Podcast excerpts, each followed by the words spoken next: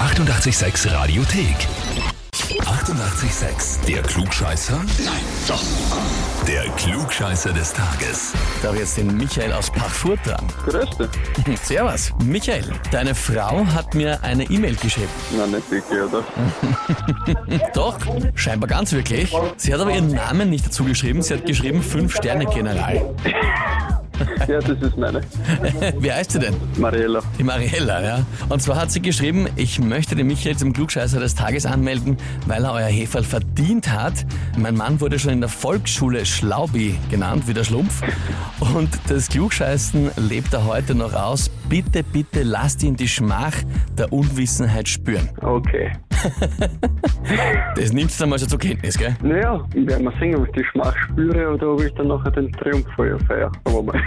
Schauen wir mal, das hast du was wunderschön gesagt, dann legen wir sofort los. Und zwar, heute vor 95 Jahren ist einem sechsköpfigen Team die Erstbesteigung des Mount Logan gelungen. Es ist 5959 Meter hoch und steht in? Das ist die Frage.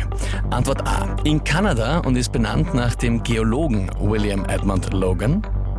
Antwort B steht in den USA und ist benannt nach dem sechsten Präsidenten der USA, Grover Logan. Oder Antwort C, er steht in Australien, benannt nach dem britischen Verwalter Arthur C. Logan. Hm? Um genau zu sein, habe ich keine Ahnung. Ich sage Antwort B. Okay, also jetzt müssen wir schauen, ob es der Schmach oder der Triumph wird. Antwort B, USA. Ja. Dann frage ich dich, lieber Michael, bist du dir sicher? Nein, aber ich bleibe trotzdem bei B. Nicht sicher und bleibst dabei? Auwe, auwe. Ja, das ist doch die Schmach. Antwort Ui. A wäre es gewesen in Kanada. Kanada. benannt nach dem Geologen William Edmund Logan.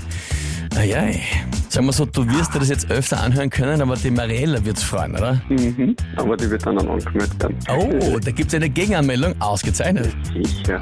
Gehört in einer Ehe schon dazu, oder? Hätte ich auch sagen, absolut. Dann freuen wir uns sehr drauf und ich sag danke fürs Mitspielen. Passt, danke dir. Ja, und wie schaut's bei euch aus? Wen habt ihr, wo ihr sagt, ihr müsst euch unbedingt einmal der Klugscheißerfrage des Tages stellen? Anmelden, Radio 886 AT. Die 88,6 Radiothek. Jederzeit abrufbar auf radio886.at. 88,6. Eighty-eight, sex.